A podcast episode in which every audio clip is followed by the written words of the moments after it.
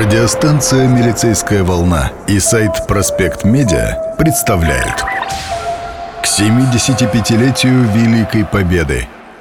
Стихи ковровского поэта-фронтовика Александра Шабалина читают известные люди нашего города.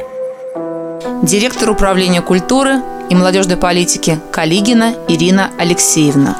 Время.